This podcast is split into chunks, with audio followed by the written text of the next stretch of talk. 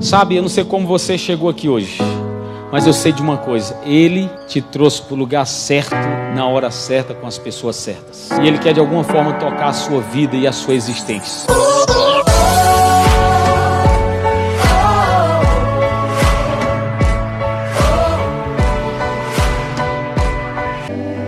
Você pode erguer suas mãos aos céus.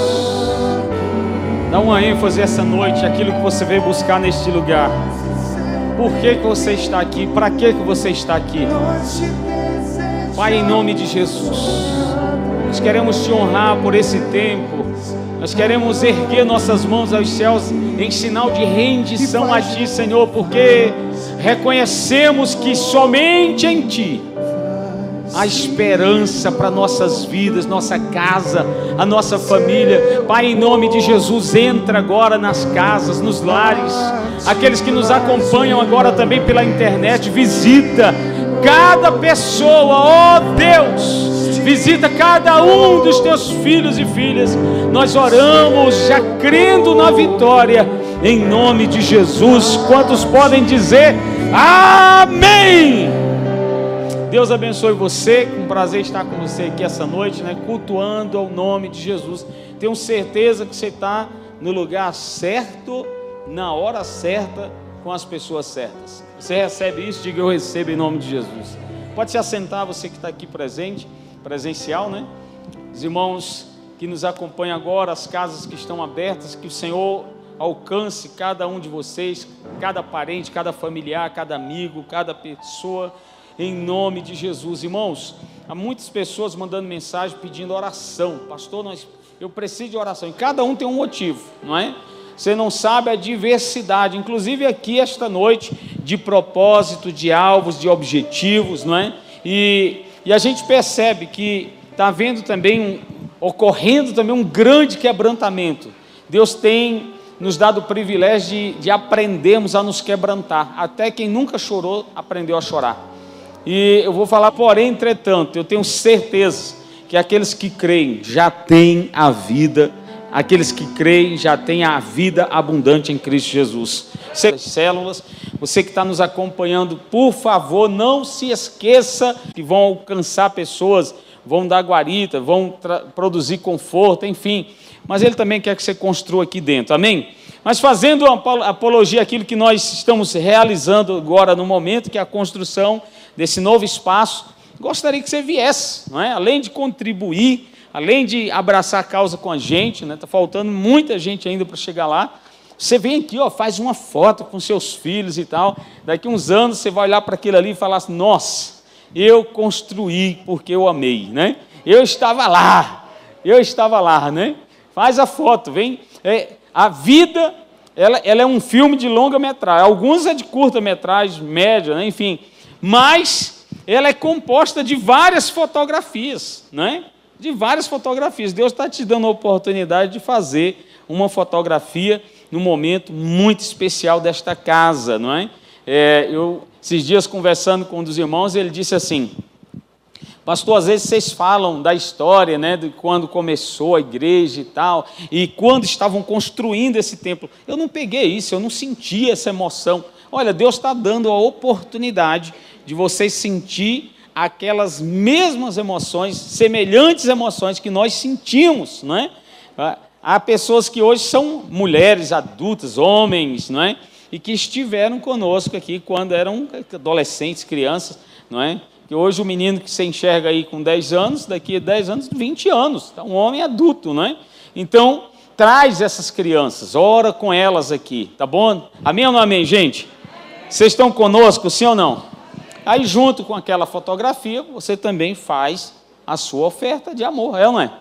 Eu, eu quero construir porque eu amo, então vai lá também e abraça a causa conosco. Domingo, inclusive, todos que já receberam lá aquele presente que a gente está entregando, né, dos é, os 300, alargando fronteiras, você vem vestido nessa camisa.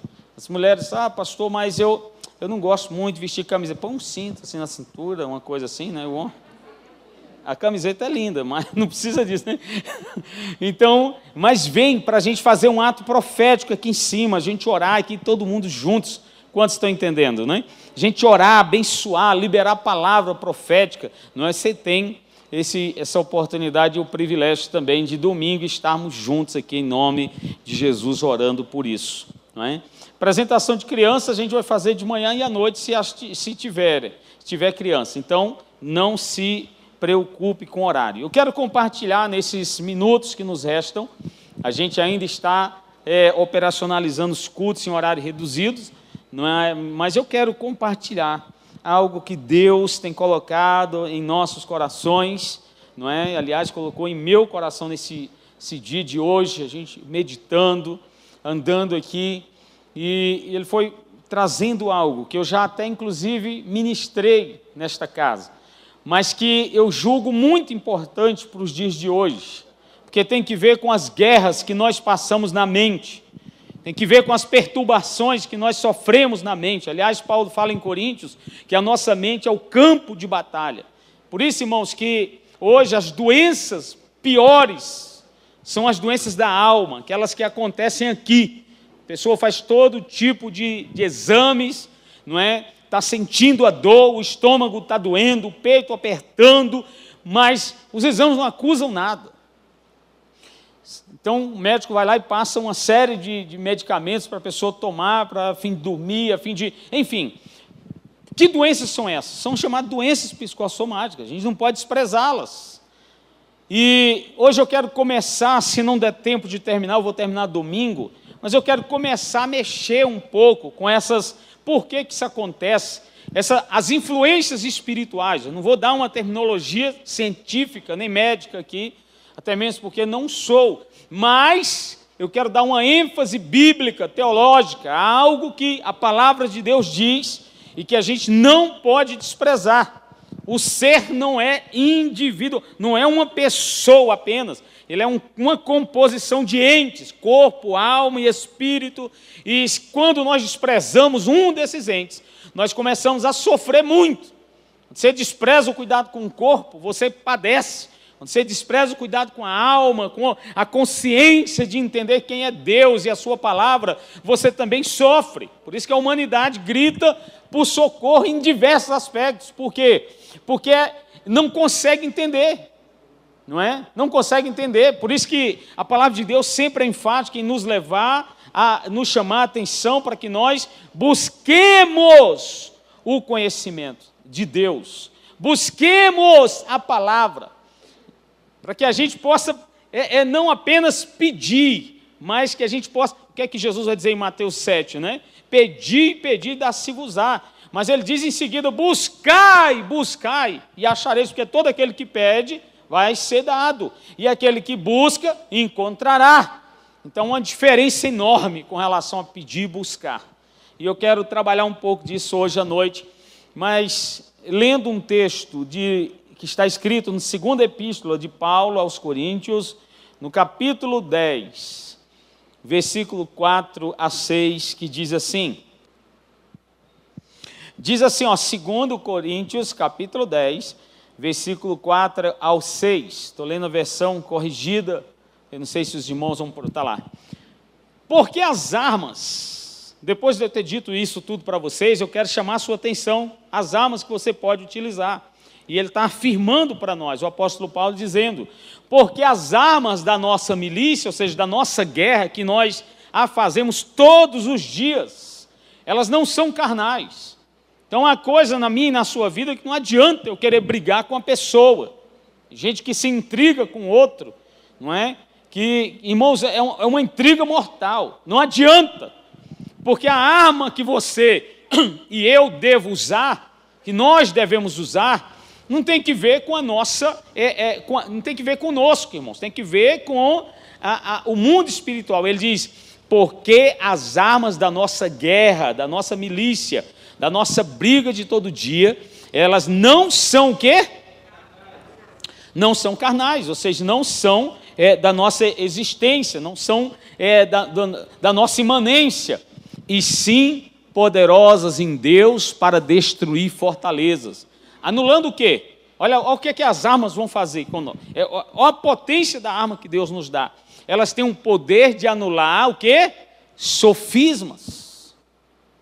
Ó, a primeira coisa que a nossa arma que Deus nos deu, ela tem um poder de anular sofisma. O sofisma, ele nada mais é do que um argumento, não é de, do que um raciocínio na mente da pessoa que ela defende assim tão veementemente como se fosse uma verdade, que para ela passa a ser uma verdade.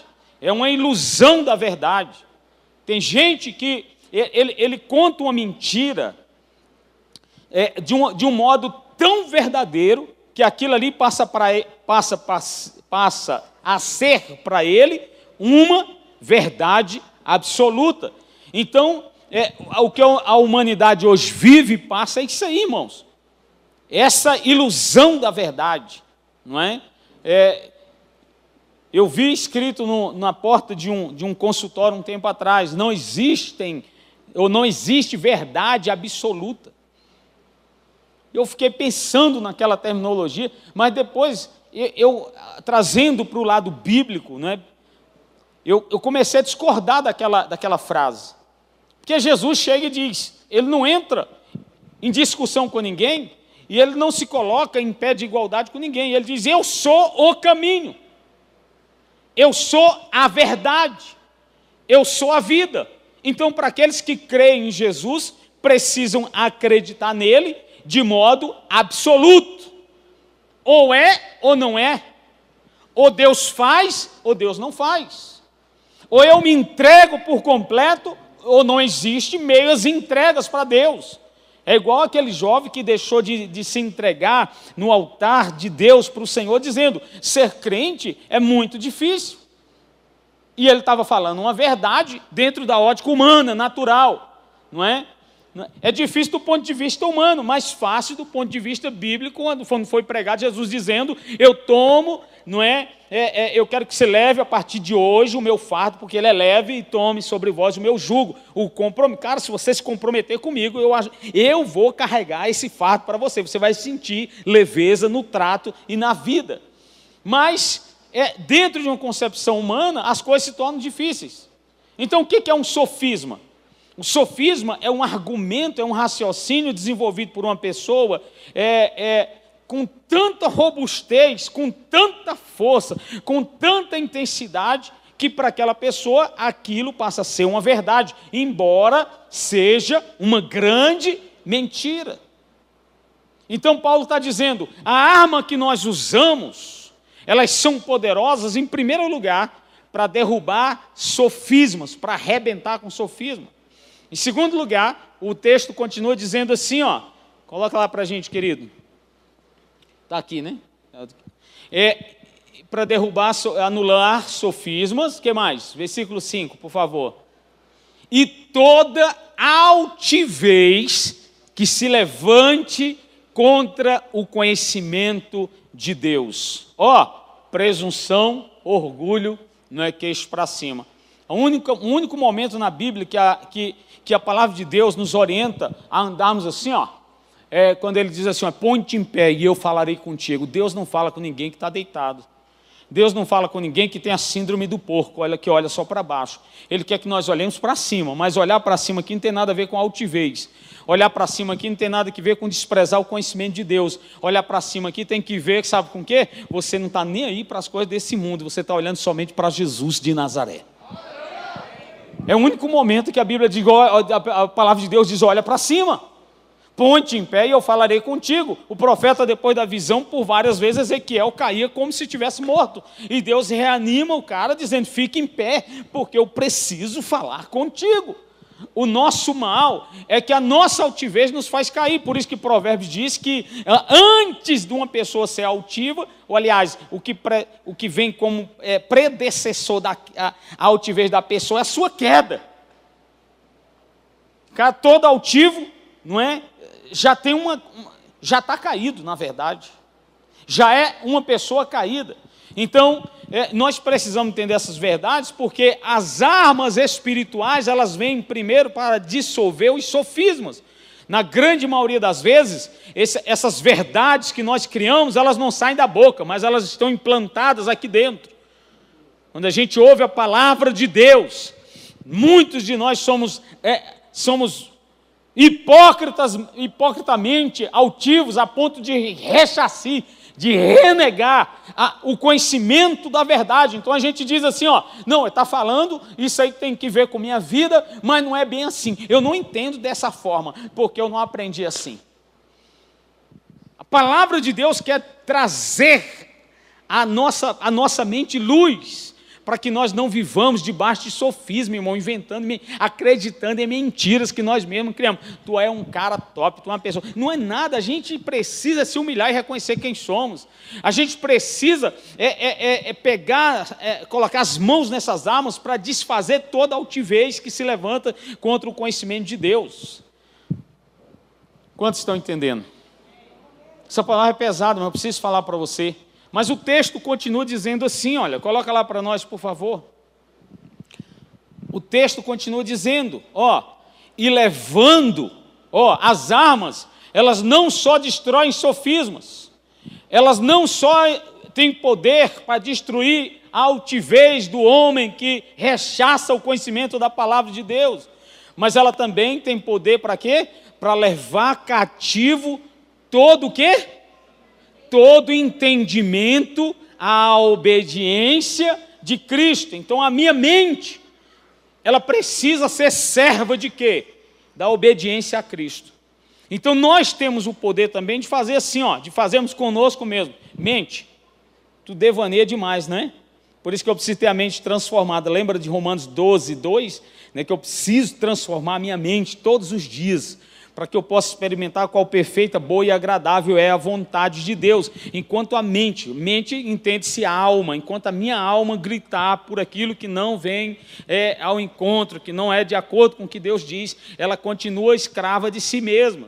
Mas aí, a arma que Deus nos dá, ela quer nos levar, escute bem, ela quer que nós a levemos cativa. O que é levar cativo? Como escravo mesmo. Irmão, você precisa dizer não para algumas coisas, e o não é não.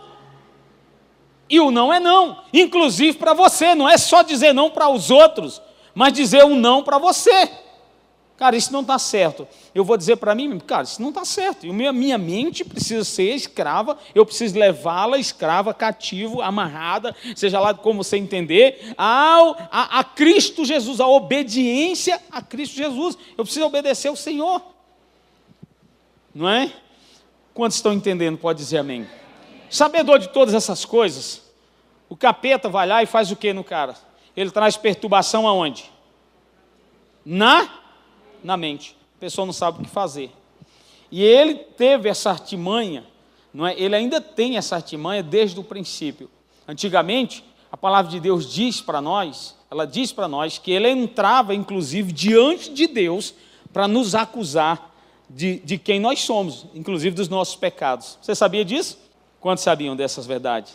Jó capítulo 1, versículo, acho que o versículo 6, se você puder colocar para mim agora, diz assim, ó, depois Jó 2, 1.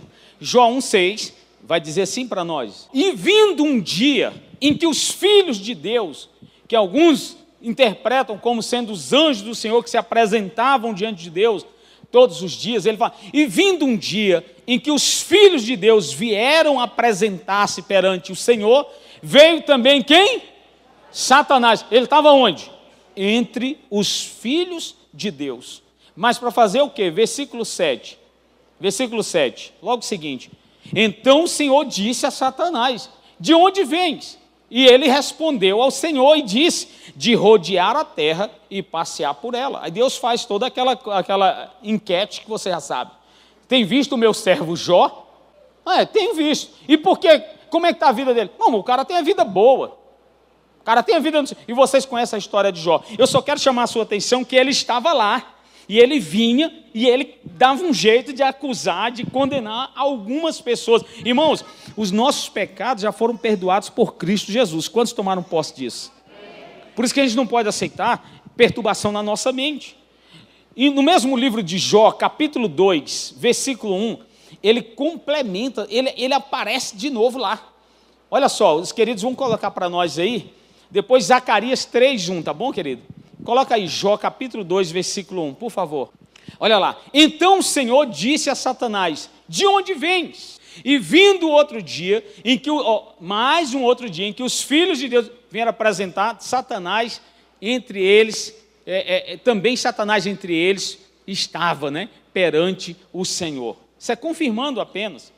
Isso é estratégia dele. Zacarias 3:1 vai mostrar que ele tentou acusar, numa visão o profeta Zacarias tem, ele tentando acusar o próprio Josué de roupas sujas.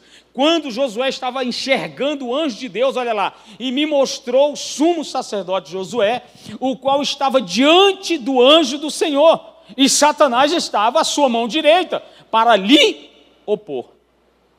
Você está vendo como a coisa é? Quando João escreve um, um, um livro, um livro maravilhoso da palavra, chamado Apocalipse, que todo mundo acha que é a revelação do fim dos tempos somente. Tem coisas que foram e que serão para o fim dos tempos, mas tem coisas que já foram. Apocalipse, na verdade, não é só uma, uma, uma trilogia para o fim do tempo. Apocalipse, irmão, tem que ver com a revelação de Deus para aquele momento, para muitas coisas que aconteceram, inclusive no primeiro século, e para nós também, e que ainda vai acontecer. Então, olha só, em Apocalipse capítulo 12, versículo 12, diz assim, ó, o versículo 10, perdão, Apocalipse 12, versículo 10, ele vai falar assim para nós: E ouvi uma grande voz no céu que dizia: Agora chegada está a salvação e a força e o reino do nosso Deus e o poder do seu Cristo, porque já o acusador dos nossos irmãos, ele é o quê? derribado, o qual diante do nosso Deus, Deus os acusava de dia e de noite. No primeiro século da nossa era, o capeta caiu de lá. Quem está entendendo já está manifestado aí, né? Ele saiu de lá. Ele não tem mais o poder de chegar lá e nos acusar. E por que, que a gente aceita tanta perturbação? Pastor, ele perdeu o poder de chegar lá mas ele ainda não foi inativado. É tanto que no mesmo livro de Apocalipse, finalzinho do capítulo, vai dizer que ele ainda persegue aqueles que, é, que, que são da descendência da mulher. Que o Apocalipse 12 fala da mulher e o dragão, que aqui dava, um, dava para a gente faz, ficar a noite toda falando. Mas ele ainda persegue os descendentes, ou seja, ele perdeu a autoridade de se apresentar diante de Deus para nos acusar. Mas ele não foi inativado ele desceu à terra e a Bíblia diz que ele veio com grande fúria. E ele vem para trazer perturbação aos homens. E quais são as duas armas que ele usa? Sofismas e altivez. Sofisma e altivez. Isaías teve uma revelação muito forte quando ele diz que Deus habita no alto e sublime trono, mas ele também habita no coração de um homem e de uma mulher, né, quebrantados. Ou seja, meu amigo, não adianta andar com sofisma nem com altivez. O sofisma e a altivez, eles são mestres em trazer para nós, sabe o que é ignorância. Ignorância, no sentido de não ter conhecimento. A, a pessoa ignorante é aquela que acha que tudo está errado, só ela é certa. Ou só ele é certo. O sofisma e a altivez do homem, ele tem um poder imenso de enganar. Irmãos, o engano é, é, é, é a semente que o diabo planta todos os dias na cabeça das pessoas. Você quer ver como o engano é simples e fácil de se fazer? Um dia eu estava viajando, fora do país, e eu precisei de uma mala. Cara chegou e disse assim: compra essa mala aqui. Ele estava vendendo um monte de mala. Aí eu olhei para a mala, achei uma mala muito bonita. Irmãos, pense uma mala grande, sabe assim, aquele couro marrom, e ele pegou assim a mala e disse: Essa mala aqui é de couro. O meu inglês muito arrastado, para não dizer quase nada, pedi ajuda para as pessoas e, e ele ia falando e a pessoa ia interpretando e eu ia acreditando. Isso é um problema quando se tem um, um, um mediador ruim. Por isso que você não pode carregar mediadores entre você e, e Deus, irmão. É só, só Jesus. Os homens erram demais e são susceptíveis a serem enganados pelo diabo e enganar as pessoas porque foram enganadas pelo, pelo o diabo. Então ele pegou a mala e eu disse assim: Mas essa mala é de couro mesmo? Ele olhou para o cara, traduzia, e o cara: É couro legítimo. Pegou a mala, igual um isqueiro, acendeu o isqueiro e eu vi a chama acesa, e ele passava ali a chama assim no, na, na, na mala e dizia: Isso aqui é couro, se fosse qualquer um outro material, queimaria. O senhor está vendo? Isso aqui é couro. E ele queimou, queimou, queimou assim, passava assim, rápido. E eu me encantei com a mala. Eu falei, nossa, quanto que é? 40 dólares. Falei, 40, na época o dólar estava 1,70. Fiz um cálculo rápido, 80 reais. Uma mala dessa eu vou chegar arrebentando no Brasil. Chegar arrebentando, né? Vou descer no aeroporto Juscelino Kubitschek, sabe? Como eu tinha que fazer uma ponte na Itália. Aí lá vai, comprei a mala, enchi de coisas, não é? A pastora Nota ficou super feliz com a mala. Quando, é, porque esses negócios, gente esperta. Quando embarcamos, despachamos a mala, e eu desci em outro país para pegar a mala e fazer a ponte para o Brasil. Irmãos, quando eu cheguei lá, que a mala desceu ali na esteira, ela deu umas cinco voltas sem eu acreditar. Ela ia e sumia e voltava de novo. E eu falava, mas meu Deus, será que essa é a mala? Não é possível, Senhor. A gente ia conferir no nome. Mas, moço, não tem, tem lógica de ser a mala. Irmãos, a mala veio toda esculhambada. Arregaçada ao contrário, assim. Ó. O couro tinha soltado assim de cima a baixo. Ficou um pano ultra fino, que foi quem segurou as coisas e os negócios estufaram assim para fora. Fica, fica, uma coisa horrível. Quando eu olhei para cá, eu falei: Meu Deus, é a minha mala. O que, que aconteceu comigo naquele momento? Eu fui enganado. Sabe o que significa diabo? Uma das traduções para esta palavra chama-se, além de embusteiro e etc., chama-se enganador das nações. Sabe o que, é que ele faz com as pessoas? Ele engana as pessoas. Vai por esse caminho que dá certo. Começa esse namoro que tu vai arrebentar, tu vai ver. Olha, faz assim que, nossa, você vai ser. Ah, faz essa sociedade que você vai arrebentar a boca do balão. Faz. E aí, meu irmão, ele engana a pessoa, sabe? De modo que a pessoa acredita e sai dali com sofisma até, dizendo que realmente fez um bom negócio. A minha sorte que o seguro cobriu a mala, eu fui ressarcido pela empresa, não é?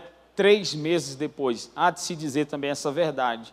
Mas, naquele momento, a dor de ver a mala toda arrebentada. Irmãos, não, não tem preço. Não tem preço. Hoje o cara pode queimar, pode rasgar na minha. Eu não compro mais. Quantos estão entendendo o que eu estou dizendo hoje à noite?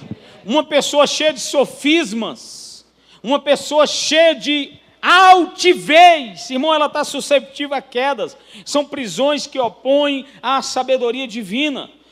Pessoas que carregam esses males, elas vivem numa prisão com a mente cauterizada. Quando Paulo fala ao apóstolo, ao discípulo dele, Timóteo, em 1 Timóteo 4, versículo 2, quando ele diz assim: Olha, homens hipócritas, que mentem tanto, que têm a sua própria mente cauterizada. Não foi à toa que ele disse isso. O que é ter uma mente cauterizada? A concepção original do grego é como se tivesse aquecido um ferro a fogo e quando ele estava embrasado ali, vermelho, o cara vai lá e coloca. É cauterizar a mente. Há pessoas que já têm a sua mente cauterizada com o erro. Meu Deus, pelo amor de Jesus. A pessoa já tem sua mente cauterizada com as decisões erradas. É falta de consciência e arrependimento. É o que eu e você precisamos todos os dias, irmãos, é ter consciência de quem nós somos. É nos arrepender, inclusive, do que nós somos. Sabe, mas uma pessoa altiva e uma pessoa carregada de sofismas é uma pessoa que tem a sua mente cauterizada, é uma pessoa que perdeu a esperança, está presa em algo que lhes arranca todos os dias a esperança. Eu, eu, essa palavra chegou na metade e meu tempo foi embora, já me disseram ali. Eu quero continuar domingo. Quantos concordam da gente continuar domingo? Diga glória a Deus.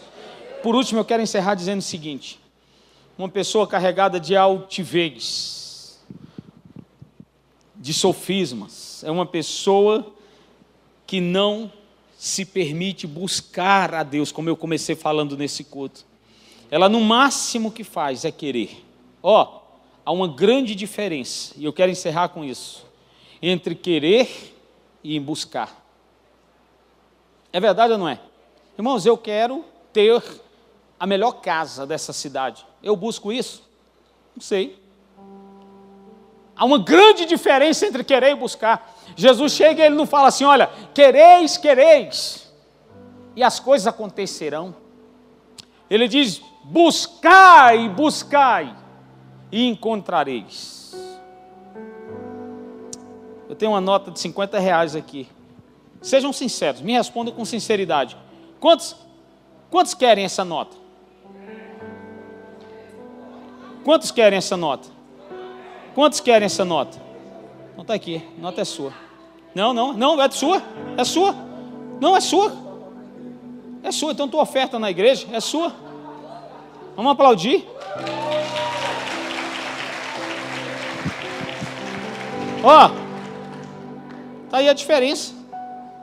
Domingo eu não vou fazer essa de novo mais não, tá? Mas ó, olha aqui, olha para mim aqui, ó. Olha para mim. Todo mundo aqui quis. Todo mundo aqui queria. Eu tive que perguntar três vezes para esse aqui levantar da cadeira dele e vir aqui correndo. Quem está em casa, se você correu até, até a, a, a televisão e tocou a mão, Deus vai te prosperar, vai te dar o que você precisa. Mas escute, eu tive que, eu tive que gritar aqui três vezes. Eu tenho 50 reais. Quem quer? Quem quer 50 reais? Todo mundo. Eu, eu quero, eu quero, eu quero, eu quero. Eu falei de novo. Quem quer? Eu quero, eu quero, eu quero. Eu precisei chegar a terceira vez. Quem quer? Irmão, só faltou dizer assim, irmão, pelo amor de Jesus. Levanta essa bunda quadrada dessa cadeira quadrada. Você está rindo, mas era para estar tá chorando. Eu tive que. Se esse ali não tivesse a postura, eu, até agora eu estaria gritando aqui: quem quer? Quem quer? Quem quer? Todo mundo queria. Mas quem buscou foi quem foi abençoado. Todo mundo quer Deus, mas quantos têm buscado de verdade? Todo mundo quer ter uma vida boa com Jesus, mas quantos têm buscado de verdade? Todo mundo quer ter a vida, casamento dos sonhos, mas quantos têm buscado isso de verdade? Todo mundo quer ter um carro bom, quantos têm buscado de verdade? Todo mundo quer ser uma pessoa melhor, mas quantos têm buscado de verdade? Esse é o segredo. Por que, que não busca? Porque a mente está carregada de sofismas e de altivez que não as permitem sair de onde estão e vão morrer onde estão. Talvez você vai sair daqui chateado comigo hoje. Pelo menos você vai sair feliz. Aí eu não estou nem aí se você ficar chateado comigo. Eu estou aqui, sabe para quê? Para te fazer sair de onde você está. Não acreditar nas mentiras do diabo e viver uma nova vida. Você pode ficar de pé para a gente orar?